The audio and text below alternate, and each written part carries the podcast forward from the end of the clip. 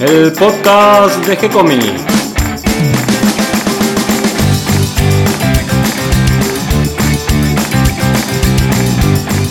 Muy bienvenidos a un nuevo episodio de G-Comics, el podcast donde hablamos de todas las técnicas necesarias para realizar un cómic, cómo dibujar un manga y todo el conocimiento requerido para dibujar esa historieta que tenemos dando vuelta en la cabeza. Mi nombre es Gonzalo García y mi intención y la de todos los que hacemos G-Comics es colaborar con aquellos que estén interesados en avanzar, en progresar, en mejorar en su formación como dibujante de cómics. Y hoy una nueva semana, un nuevo martes, en este caso martes 9 de octubre, y por suerte me acompaña en este programa Catalina García. ¿Cómo estás, Cata? Bien, acompañando de nuevo en este lindo martes, ya comenzando la semana, y con un invitado muy especial que nos viene acompañando desde hace ya un año, dos años, desde Sí, que fue- comenzamos. Sí, porque fue nuestro invitado especial en la segunda mitad que hicimos, que estuvo muy linda.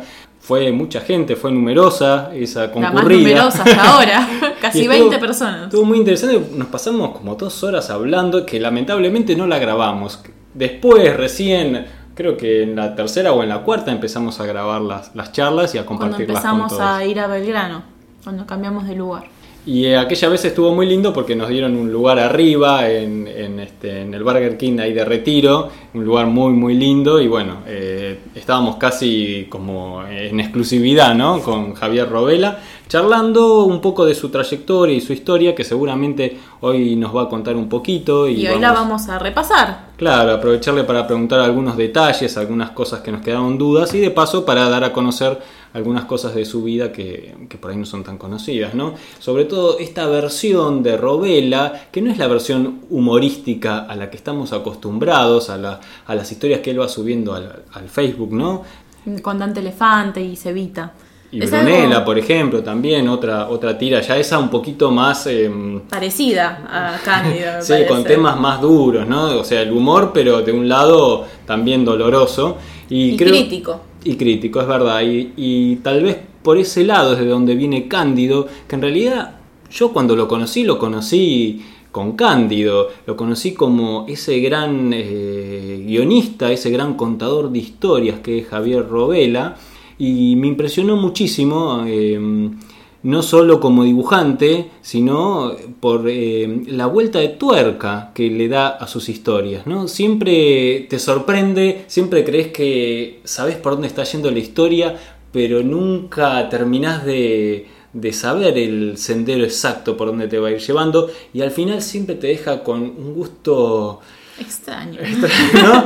Cierto gusto amargo al final de la historia. Sí, sí, es muy bueno contando las historias y, y metiéndote en la narrativa, en, en el personaje.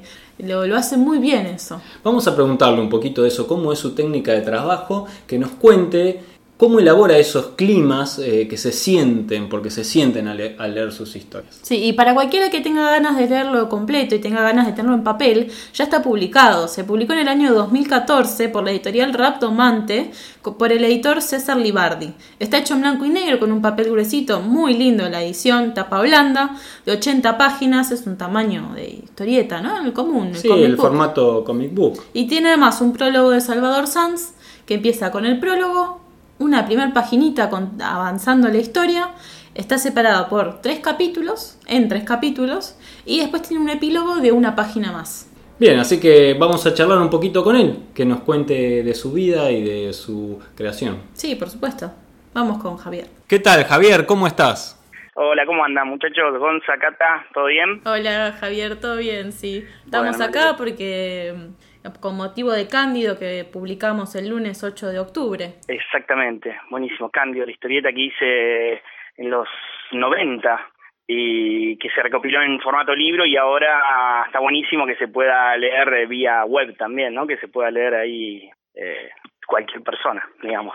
Sí, la idea es potenciar eh, mutuamente ¿no? el formato digital y el formato en papel, aprovechando que esta obra ya está publicada por Rapdomante Ediciones. Eh, Y bueno, queríamos charlar un poquito sobre la obra, que nos cuentes cómo nace Cándido y tiene que ver también con tus orígenes como dibujante de historieta. Sí, sí, eh, Cándido nace en realidad en, la etapa que estaba jugando muchísimo y aprendiendo con amigos, que era en la época que hacíamos un fanzine que se llamaba Catzole. Eh, era una época buenísima para mí porque dibujábamos muchísimo también cosas que nos gustaba. Eh, no era laburo, pero sí era mucho trabajo hacerlo. Eh, nosotros editábamos el fanzine, lo conseguíamos publicidad, lo podíamos nada vender en distintos lugares, lo distribuíamos en distintas casas de historieta y demás, y adentro poníamos las historietas que teníamos ganas nosotros de contar, cada uno, cada autor tenía, era una revista de antología, un fanzine de antología, entonces cada uno teníamos eh, cierta cantidad de páginas, 20, 30, dependiendo de lo que tengamos ganas de hacer también, y, ahí surgió Cándido en realidad. Yo venía de hacer otra historieta que se llama El Buche, que era una historieta también medio realista, un policial medio negro, y tenía muchas ganas de hacer algo así, medio del oeste, con, con pistolas y demás. Nada, y surgió esto que es una historieta, un personaje con tres capítulos, digamos. En los tres capítulos como que va contando un poco la historia del personaje hasta el final que tiene un pequeño cierre de, de historia global. ¿Y, vos esto originalmente lo publicaste en, en Cazzole?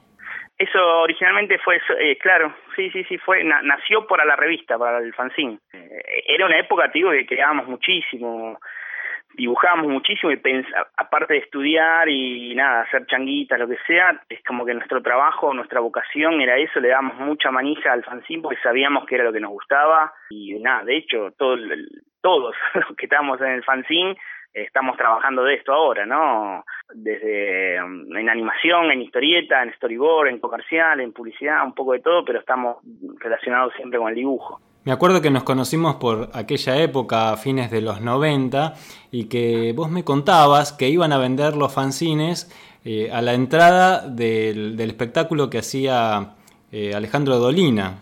Exactamente, sí, sí, íbamos, por eso te digo que era mucho trabajo también, lo hacíamos con mucho amor porque nos gustaba muchísimo, pero lo que nos gustaba mucho y lo que nos sigue gustando ahora y apasionando es dibujar, contar historias, pero ya después la otra parte ya era mucho trabajo y, un arduo trabajo que no estábamos muy acostumbrados, que era llegar al lector, ¿no? Con nuestro laburo. Eh, y eso era lo más complicado, desde primero, desde distribuirlo en las casas de historieta, que era un tema, ¿no? Con bolso, caminando, íbamos, mm, nos tomábamos uno o dos días y distribuíamos en todas las casas de historieta del centro.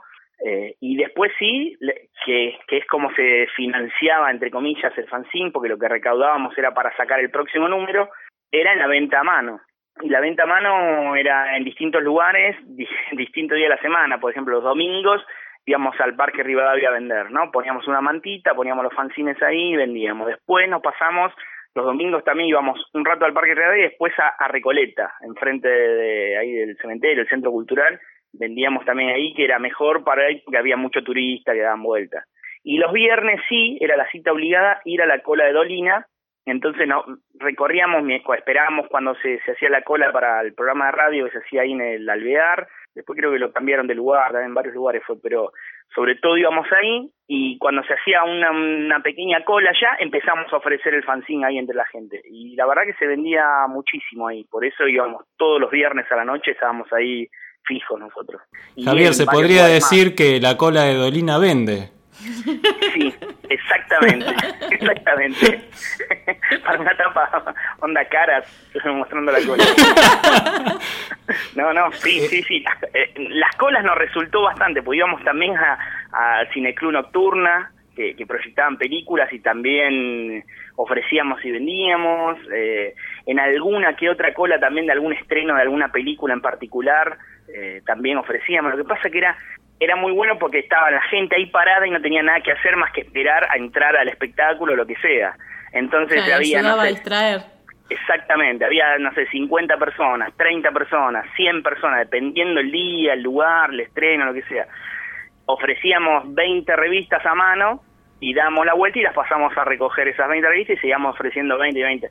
Entonces el que estaba ahí esperando era un fanzine que era algo económico y tenía cierta calidad. Eh, entonces, bueno, lo compraban para chusmearlo ahí, después algunos sí se enganchaban porque fuimos tantos años que había gente que nos pedía ya números anteriores que le traigamos y cosas así, entonces eso nos ponía también pila de, de que, bueno, nada, estamos, al, menos gusta, no es que, que es una caridad o, por bondad lo compran nada más, sino que había gente que, que, lo buscaba, digamos. Sí, después había gente que iba a ver a Dolina para comprar la cazzole.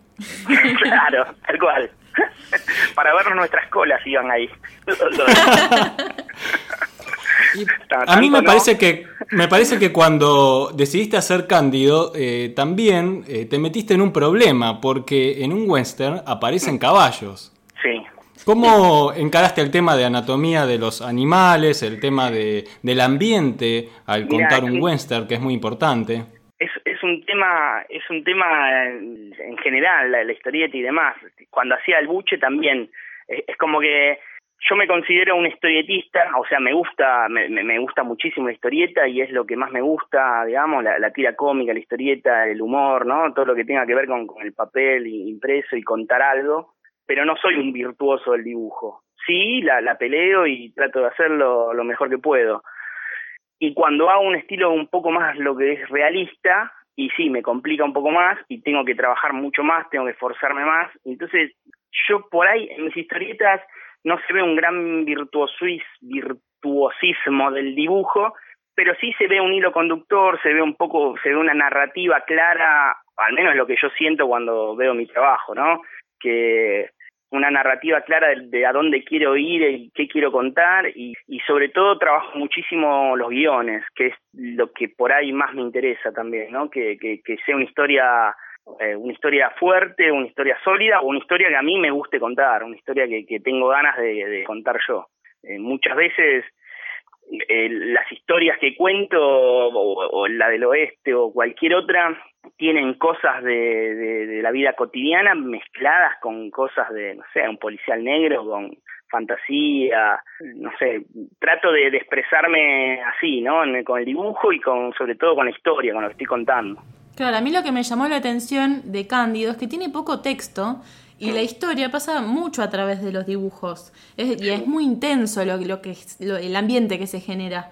¿Cómo fue tu técnica y tu forma de trabajar Cándido? ¿Cómo, cómo lo trabajaste vos, el guion y, la historia, la Cándido, Cándido es como una especie, lo, lo, noté tiempo después, ¿no? Pero creo que es como una especie de quiebre en el estilo que venía yo laburando o yo trabajando en ese momento.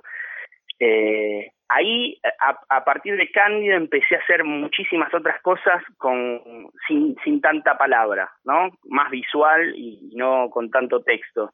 La última historia, son tres historias las que componen el libro de Cándido, y la última de las historias es todo como un flashback, un flash al pasado del personaje, y es casi todo muda la historieta, ¿no? Una historieta, no sé si son 20 páginas o algo así o más, el último capítulo, todo, casi todo mudo. Tiene texto, pero es casi todo mudo. Y ahí me empecé a enganchar muchísimo con lo que es la historieta muda, que de hecho después tengo gran parte de los trabajos que hago son mudos. Eh. Bueno, Brunella tiene bastante, son bastantes tiras sin, sin mucho diálogo. Brunella, los dos libros que se que se editaron de Brunella son mudos, totalmente mudos. Después, ahora lo estoy haciendo eh, La Brunella, que sale en otra editorial, en Ediciones de la Flor, y esa sí es más humor gráfico porque es, es más una viñeta y tiene texto, o por ahí dos viñetas nada más. Pero los de Brunella, eh, que está Brunella 1 y Brunella 2 en la editorial eh, comic.ar, es más una historieta, porque son es una media página con muchos cuadritos cada, cada historieta y te va contando una historia más larga. Y esa es totalmente mudo, no hay una sola palabra en ninguno de los dos libros. Después también está, nada, mi historieta para chicos como Dante Elefante, que, también sale en Ediciones de la Flor y también es totalmente muda. Después dice Nico y Nico también, que es un astronauta y su mono, eh, que recorren distintos planetas y demás, que, que lo editó eh, de Brice en la colección Toyn, y también es una historieta de 44 páginas mudas. Es como que Cándido me parece que fue como el probar eh, cómo me sentía yo con ese tipo de historias y me gustó muchísimo, me, gustó eso de, de, poder llegar también a gente que, o, chicos incluso, que si bien Cándido no es para chicos, después las otras obras que fui haciendo sí, eh, al, no tener palabras es como que es más fácil de llegar a gente, viste, a todo el mundo también, no, no hace falta traducirlo para mandarlo afuera, eh, y los mismos chicos que lo veo con los libros Onda Dante Elefante y demás, que no leen todavía, pero eh, Dante Elefante sí lo leen, entre comillas, ¿no? Lo van mirando y van entendiendo, interpretando lo que va pasando. A mí siempre me llamó la atención de tus historias es em, la, intensidad que tienen eh, lo inteligentes que son. Lo comentaba un poquito antes de, iniciar la conversación y realmente creo que te destacás como un creador de historias diferentes. Eh, lo noto como, como dentro de la historieta que lográs una vuelta de tuerca más eh, de lo que habitualmente uno está acostumbrado a leer. Me gustaría que nos cuentes eh, tu proceso creativo al momento de hacer una de estas historias, cómo es el paso a paso, porque así aprendemos también a buscar esas otras vueltas de tuerca que necesitan nuestras historias. Bueno, primero muchas gracias por el piropo y las flores. Y, y nada, mi, forma de trabajo, yo, yo tengo muchos anotadores, eh, cuadernos y demás que voy anotando ideas, cosas que se van ocurriendo. Cuando tengo una historia larga en la cabeza que quiero ir contando, lo que sí tengo muy en claro es eh, cuando me pongo a dibujar, digamos, cuando empiezo ya a dibujar, es cuando ya sé a dónde quiero llegar con la historia, eh, cuál sería el final, o cuál sería el desenlace, o cuál sería el, el nada, el, cómo terminaría la, culminación de esa historia. Cuando tengo eso, el, comienzo y el final, después sí ya me pongo a trabajar y demás, y ahí voy, hay algunas cositas del medio de la historia, cuando es una historia larga que voy improvisando, y hay otras que las voy, eh, nada, trabajando mucho más, pero siempre sabiendo a dónde voy a ir, siempre sabiendo a dónde quiero llegar yo. O sea, que, sabiendo qué es lo que quiero contar y qué quiero que, cómo quiero que termine esa historia, y ahí. Después, eh, no sé. o sea, tenés una estructura, un esqueleto de la historia que vas a contar. Y Exactamente, tengo el comienzo, tengo el comienzo por ahí, o, por ahí solamente tengo el final, y en base a eso voy armando todo el, comienzo, voy le voy dando un sentido al principio y te, voy tratando de que tenga eh, algo ganchero o, que me divierta dibujar incluso también, o que sea divertido de leer en el medio la historia, pero siempre sabiendo a dónde quiero llegar con la historia, dónde, hasta dónde quiero ir. ¿Y vos trabajás los personajes también o primero trabajás la historia y los personajes surgen en base a eso? Por lo general, primero la historia y los personajes surgen en base a eso. Sí, por lo general es así. Hay alguna excepción por ahí, pero por lo general sí, la mayoría de los personajes que tengo nacen por una necesidad que tengo de contar algo. Y en este pasaje del guion al dibujo, como lo haces todo vos, ¿Haces un guion escrito final, todo en texto, o tenés como una guía y pasás ya a terminar de resolver la historia eh, con borradores, con esquemas de dibujo, como con una especie de story? No, una especie de story. Tengo, tengo marcado las páginas por ahí, eh, bocetados muy chiquitos.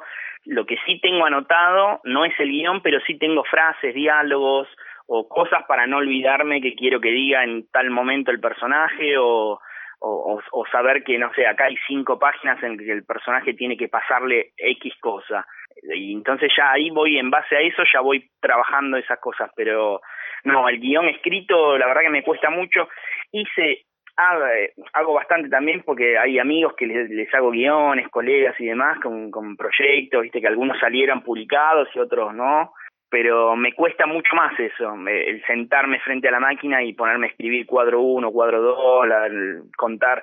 Es como que yo cuando hago una historieta para mí ya lo tengo todo en la cabeza y voy tirando bocetos, anotaciones en cuaderno, que por ahí lo ve cualquiera y no entiende nada, pero yo lo miro y es como que es un machete que, ah, ahí me voy acordando. ¿no? Lo que quería contar. con, las recetas. claro, sí, con la receta de la médica, exactamente. Se ven todos garabatos y, y por ahí yo cuando lo miro, ahí es cuando lo interpreto. Igual también es un tema porque hay veces que eh, si, si eso lo estoy haciendo en este momento o en el, lapso de este año, no hay ningún problema. Ahora, si yo tiro esos bocetos así, lo agarro en cinco años, hay cosas que yo también me pierdo. Es como que cuando estoy con la adrenalina, con, con las ganas, con el entusiasmo de hacerlo, eh, lo tengo todo muy fresco en la cabeza. Por más que haga otras cosas, como que lo tengo en la cabeza todo el tiempo, esas cosas que estoy, que estoy bocetando ahí en los cuadernos. Me ha pasado a agarrar cuadernos muy viejos y, decir, ¿y esto qué quería contar acá en esta parte? Es como que no le llego a entender de, claro. Pero bueno, igual por lo general, lo, cuando las cosas que voy anotando, las voy haciendo en la marcha, o sea, cosas que, que tengo en el cuaderno anotadas de hace tres meses ya están hechas, por ejemplo o si no, están definidas en algún boceto, en una hoja más grande como para ya guardarlo y en algún momento retomarlo. Trato de, organizarme en ese sentido ahora. Bien, y si arrancaste por este lado de la historieta seria, entre comillas, digamos, ¿no? Como más realista, con historias más crudas, ¿cómo fue ese cambio al humor? El humor en realidad estuvo siempre en, en mí. De, hecho, yo las, mayor cantidad de cosas que leí eh, cuando era chico era humor. Yo, yo me crié con, con desde Paturuzú, Paturucito, eh, la, la, revista Anteojito, lo que llegaba a mi casa, la revista Anteojito la compraba mi abuelo, entonces ahí tenía esas historietas que, que, que estaba, no sé, Montag, Pelo Pincho Cachirula, ¿no? Coco y Cilindrina, Sonoman, por ahí, mucho antes Sonoman lo descubrí, eso después pero también en Antefito estaba Alcatena, ¿no? dibujantes que después se, se, hicieron más para adultos, pero ahí estaban para chicos y yo nada, iba mamando eso. Después eh, también lo que llegaba a poner era el humor en, en, de los diarios, ¿no? De las tiras cómicas, ¿no? Desde el Loco Chávez, Negro Blanco, Prudencio, todo eso, que eso es lo que yo fui empezando a y después sí, ya una vez que fui un poquitito más grande, empecé a buscar yo mis propias revistas, Scorpio, Fierro, empecé a conocer otras cosas. Pero a casa los primeros años míos era eso, y lo que dibujaba yo todo el tiempo era eso. Lo que pasa que lo que lo que lo que hago, lo que me gusta hacer también es, es, mezclar un poco de todo, mezclar algo, porque, por ejemplo, de Brunella, que estábamos nombrando antes también, eh, si bien tiene un estilo muy infantil, porque es muy simple el dibujo, muy, muy lineal, el estereotipo de, de monito, de personaje humorístico, las historias no son para chicos, son bien crudas y son para adultos, totalmente para adultos, porque habla de la, la mujer golpeada, habla de la trata de personas, habla del hambre, de los chicos que pasan carencias en la calle, un montón de cosas que no es para chicos, pero sí está dibujado con un estilo medio humorístico. Eh, lo mismo con eh, uno de los últimos libros que me editaron, que fue este año, el del oficial Yuta, que ese también, ese personaje también nació en el fanzine Catzole. Es un personaje que, nació también en la época que hacía el buche Cándido y el oficial Yuta. Y es un personaje que también tiene un dibujo humorístico, que es una tira como para un diario, pero la temática que toca es, es, es más para adultos, totalmente para adultos. Y bien tiene algunas tiras que la puede leer cualquier persona, hay otras que son mucho más fuertes, mucho más eh, sociales, que un chico por ahí se queda un poco más afuera o se queda más en el dibujo y no y no lo que está pasando en realidad. Medio como Mafalda, ¿no? Que tiene un poco, lo puede leer un chico, pero también lo ve un adulto y cuando crece un niño también lo entiende de otra forma. Bueno, sí, yo Mafalda la leí cuando era pibe y me encantó, me partió la cabeza, y la leí después cuando era grande y me, me gustó muchísimo más, muchísimo más. Entonces tiene algo de eso por ahí. Que bueno, Mafalda también es algo que, que me crié con eso, también cuando era chiquito la leí, el primer libro me lo regalaron en un viaje a la costa, a Mar del Tuyú, que tienen casita y mis viejos, y íbamos para allá, y desde ese día me regalaron el primer libro número 3, me acuerdo que era, no, no dejé de leerlo, me, las, o sea, me, me, fui comprando todos los libros. Eh, es, esas cosas son las que me fueron armando mi cabeza, digamos, para, para dibujar. Entonces yo tengo el humor gráfico y, la tira cómica es, lo, es una de las cosas que más me gusta, pero la aventura, la historieta larga también, es como que no, son, si bien son parientes, tienen dos lenguajes distintos, porque uno tiene que tener un gag rápido, el otro tiene que ser ir desarrollando algo y que no te aburra. Entonces me gusta, me gusta transitar las dos cosas y por momentos tengo necesidad de hacer una de las cosas y por momentos tengo necesidad de hacer la otra. Es como que hay, hay veces que tengo ganas de contar una historia muy larga y hay veces que tengo ganas de hacer algo más cortito, más, más, más efectivo en el momento, ¿no? Algo más del impacto. Bueno, yo creo que el caso de Brunella, por ejemplo, lograste generar ese, esa intensidad con la tira y además contar una historia más larga a la vez. Exactamente, sí. Eh, lo que me había medio me lo propuse después de nacido el personaje. Primero cuando nació el personaje eran historias más simples, lo que tenía en la cabeza era hacer que de hecho Brunella se llama mi nena, yo a mi nena le puse Brunella, primero, primero hice el personaje cuando mi señora estaba embarazada y le puse el mismo nombre al personaje que a mi nena, pero porque era una nena, nada, las primeras tiras, era lo que quería contar yo es que era una nena eh, de, de, clase baja, humilde, baja, ¿no? Baja, muy baja, eh, pero contar la, la, vida cotidiana de ella, ¿no? Que igual juega con el hermano, que se divierte, que tiene un montón de alegrías, que juega con la familia, todo, que la mamá la ama, y demás. Lo que pasa que, claro, eso eh, es, en, el contexto que está el personaje me fue llevando solo a contar un montón de otras historias un poco más fuertes, ¿no? Que ya desde que empieza a pasar hambre, porque está en la calle, que empieza a pasar frío, y ahí ya me fui metiendo por ahí en otros temas un poco más, más escabrosos. Y sí, ahí ya fue eh, premeditado ir haciendo, cada, cada página, cada historieta de Brunella es media página, empieza y termina y tiene un pequeño gag o situación o reflexión o algo. Y sí lo que fui haciendo después es ir armando una historia larga, pero contándola así, ¿no? De, a media página, o sea, de un gag y continúa en el otro. Cada una se puede leer individualmente, pero si lo lees todo junto, vas creando, vas viendo la historia del personaje, ¿no? Qué le va pasando, dónde la van llevando, qué le pasa, y nada, todo eso cómo va desapareciendo el personaje. ¿Y actualmente en qué proyectos estás trabajando? Eh, ¿Pensaste en continuar con alguna historia dentro de esta temática realista? Mira, está la chance de hacer la misma editorial que hizo Cándido, de editar El Buche, eh, que también es una historieta vieja. Eh, yo tengo yo tengo como mucha cosa también por, por, ese tipo de historieta. Primero que me gusta muchísimo porque fueron eh, una etapa muy linda que, compartí con amigos y demás cuando hacíamos esas historietas, pero también es, tiene un estilo que, que quedó muy viejo para lo que hago yo, ¿no? son de los 90, eh, tiene muchos años. Yo ya estoy haciendo otra forma de contar, otra narrativa y demás, pero sigo teniéndole nostalgia y cariño a toda esa historieta. Entonces, si en el caso que, que saliera, eh, que se concretara para este año o el que viene, lo del buche, sí eh, le haría por ahí un par de historietas nuevas como para mostrar también algo del personaje ahora, ¿no? En la actualidad, cómo lo, lo, dibujaría ahora. Eh, eso por ahí en, cuanto a historieta realista y demás. Y proyectos en los que estoy, estoy haciendo una tira todos los días que se llama Terapia, que, y ahí lo, lo bueno que tiene también que me, me gusta es que están todos mis personajes, o casi todos mis personajes, porque aparece la Brunella, aparece el oficial Yut, aparece un montón de personajes míos, pero son tiras individuales, ¿no? Terapia es como un juego de palabras con, con lo que es la, la, la frase esa, la mejor terapia es el humor, bueno, el humor en tira, ¿no? Terapia, porque son todas tiras, nada más de humor. Sí, yo la sigo en Facebook, que va ah, subiendo una por día. Está muy bueno. Exactamente, subo una por día. Eso me quedó como un... Yo trabajé en un diario haciendo Cevita. Bueno, Cevita era un guion que había creado para Gonzalo hace muchos años. Sí. ¿No? Sí, de la que, de la que llegué a dibujar eh, algunas tiras. Te envié alguna ahí para que veas cómo había quedado mi versión para comparar después con la tuya, que quedó muy lindo, me encanta Cevita.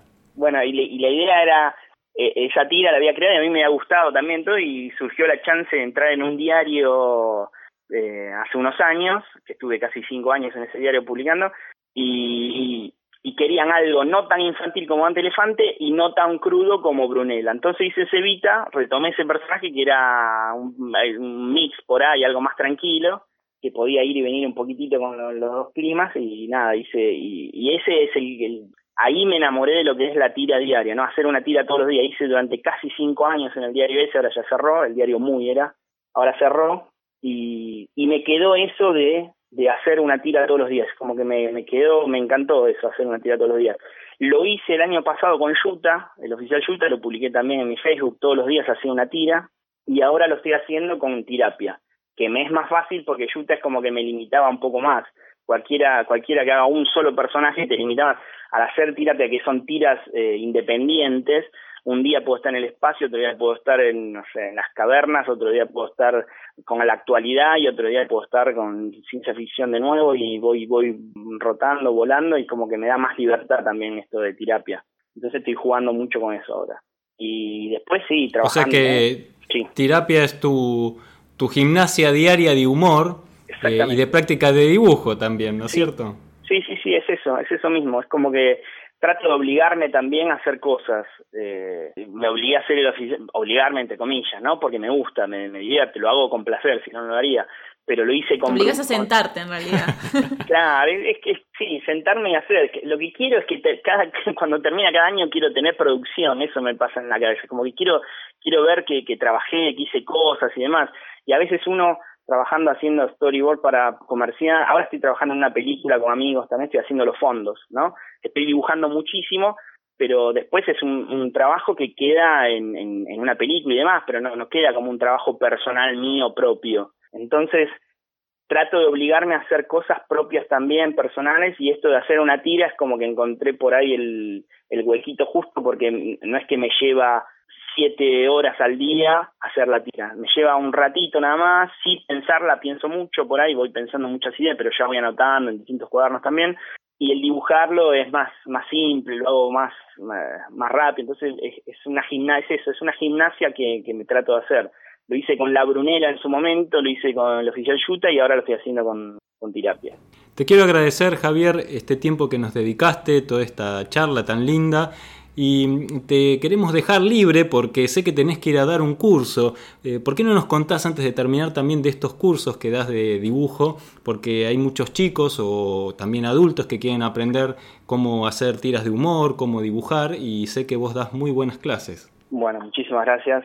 Sí, eh, sí, soy docente de Bellas Artes, pero lo que más me gusta es dar clases de, de historieta, ¿no? De dibujo, de humor gráfico, que es lo que a mí más me apasiona. Eh, y estoy dando clases en distintos lugares. hace varios años ya en la Escuela Argentina Historieta, eh, también para chicos. Después en la escuela de, otro dibujante, Claudio Kappel, ahí doy los jueves ya más para adolescentes y adultos. Y ahora me abrí una especie de, taller, eh, taller escuela, acá cerca de casa, que en zona sur yo no nunca, sí, había dado en algunos talleres, eh, pero nunca algo así tan personal y armado eh, de forma anual, ¿no? De, que empiece en el año, que sea todo un año de, corrido. Y nada, y la verdad que me está yendo bien, está buenísimo. Se armó dos grupos, porque primero había venido todos los miércoles y como ya no el cupo estaba lleno, pusimos otro día que es los lunes, entonces se armaron dos grupos muy lindos de trabajo. Nada, yo me divierto muchísimo. Aparte es mi forma también, como estoy todo el día sentado dibujando y demás, es mi forma de estar en contacto también con, con, con gente, con chicos, ¿no? Que con el mundo exterior. Claro, el mundo exterior, exactamente, sí, sí, sí. Y, y los pibes, eh, uno tiene que estar muy despierto con los pibes, tenés que estar muy pila porque si no te pasan por arriba también, eh, en el buen sentido te pasan por arriba. Y, y uno eh, parece una frase dicha, pero uno aprende un montón con chicos. Yo, desde, no sé, desde conocer series que yo nunca hubiera visto por ahí y, y me permito verlas porque ellos los veo que hablan, todo. Algunas de las que me nombran me gustan muchísimo y otras me parecen una porquería, pero está bueno eso, que por ahí ese contacto con los chicos me deja también a mí un montón de cosas, ¿no? De, de intercambio generacional, ¿no? Exactamente, sí, sí, sí, exactamente y el grupo que se arma son buenísimos, mis clases son, eh, si bien trabajan muchísimo, porque trabajan desde que empiezan y siguen trabajando en sus casas, a veces pues me traen trabajos, armamos una revista, estamos armando un álbum de figuritas con personajes de ellos también. Eh, Qué bueno. Sí, esa, esa parte es genial porque cuando lo ven impreso aparte del álbum y se van llevando los paquetes para ir pegándolo y todo, es como que va, les, les ves las caras y, y, pienso, estos son los cursos que yo quería hacer cuando era chico, ¿no? La, que uno se divierte, que la pasas bien y que viene, que, que charlan con los compañeros y que es, que a mí me pasó igual, pues yo también estudié en la EA y de hecho conocí un montón de gente que, que aún hoy son amigos míos y que yo me acuerdo que, era juntarme y estaba estudiando y charlaba de las cosas que nos interesaba, que era la historieta, el dibujito, la animación, el dibujante este, y eso pasa, lo veo que pasa en, los cursos que doy yo y me encanta, me encanta, me encanta porque después se generan fanzines entre ellos también, viste, se juntan en sus casas para armar, viste, o fanzines o, o, páginas, viste, Facebook o cosas así, con, que van subiendo trabajos de ellos. Eh, no, está buenísimo. Es, para mí lo, los cursos, al margen del profesor, de lo que el alumno pueda aprender del profesor, aprende muchísimo también estar en contacto con chicos de su misma edad y con sus mismas inquietudes. Es, es el momento recreativo que tienen para, para vertir todo lo que tienen ganas y aprender y mamar del otro también las cosas que le, le llega y, y se hace no una competencia, pues suena fea la palabra competencia, pero se hace así como un, algo de que ven que uno está trabajando mucho y quieren superarlo o superarse uno mismo, ¿no? Para, para poder dibujar también como el otro y se arman así unas cosas re lindas, la verdad que yo lo disfruto muchísimo. Dar se potencian, podríamos decir. Se potencian, totalmente. Sí, sí, sí, se potencian, se potencian muchísimo, se nota. Y eso es, es la unión hace la fuerza, eso es así. Uno solo a veces cuesta hacer cosas, pero cuando estás con dos, tres, cuatro, cinco, es como que te motivas más y puedes generar mucho más. Bueno, eso pasa en los cursos. Y también es lo que yo trato de generar, ¿no? En, el ambiente este de trabajo de los con los chicos, yo trato de generar eso todo el tiempo, ¿no? De que, de que se miren sus trabajos, de que charlen entre ellos, de que vean, de que traigan libros que lean ellos también, así los demás conocen las cosas que están leyendo, que, viste, como para empezar a hacer un vínculo y una especie de grupo que sea más homogéneo, ¿no? que trabajen en conjunto. Qué bueno, Javier, te agradezco nuevamente el tiempo que nos dedicaste. Vamos a poner la información de los cursos que estás dando por si alguien está interesado y Ah. también los vamos a invitar a todos los oyentes a que lean eh, Cándido en, en nuestra web y también, eh, ¿por qué no?, la invitación a comprar la versión editada en papel. Excelente, buenísimo. Mil gracias por todo. Muchas gracias a vos, Javier, y nos vemos pronto. Un gran abrazo. Dale, un beso grande para todos. Nos Un vemos. abrazo. Espero que toda esta información les resulte útil e interesante y que hayan disfrutado esta conversación con Javier Robela tanto como la disfruté yo. ¿Qué vamos a tener en el próximo programa, Cata? En el próximo programa voy a estar haciendo mi primera entrevista en serio con el gran maestro Horacio Lalia, que además también fue mi profesor de, de historieta en el seminario que se dio en Moreno, que tanto hablé en junio.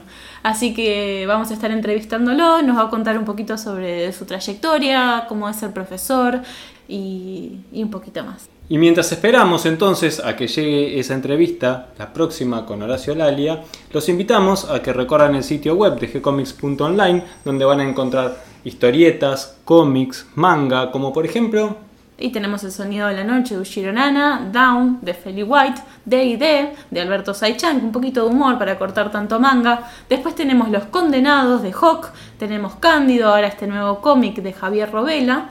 Tenemos también eh, Bronx de Alberto Saichan y tenemos Alma Riquelme de Hago Tiritar los Pastos. Y tenemos dos series completas de, que se llaman Spectrum Warriors de Marcos Lurachi Emiliano Urich y Nodo de Ariela Mestoy y Gonzalo García. Vamos, Cata, diciendo todo de memoria, la lista se va haciendo cada vez más larga. Así que, bueno, escúchenos en el próximo programa, los invitamos, nos van a encontrar en iTunes y en Evox, y que si les gustó el programa nos pueden escribir, darnos un me gusta, eh, comentarnos. Eh, todas las ideas son siempre bienvenidas. Recuerden que pueden acercarnos sus propuestas, sugerencias, presentaciones de libros, eventos. Los vamos a difundir lo mejor que podamos. Cuenten con nosotros. Van a encontrar nuestro mail en el formulario de contacto, en la pestaña de contacto, y si no, nos escriben directamente a nuestra página de Facebook. Les vamos a responder siempre con alegría y vamos a continuar publicando nuevos episodios. Gracias y hasta la próxima. Gracias, Cata. Gracias Gonzalo.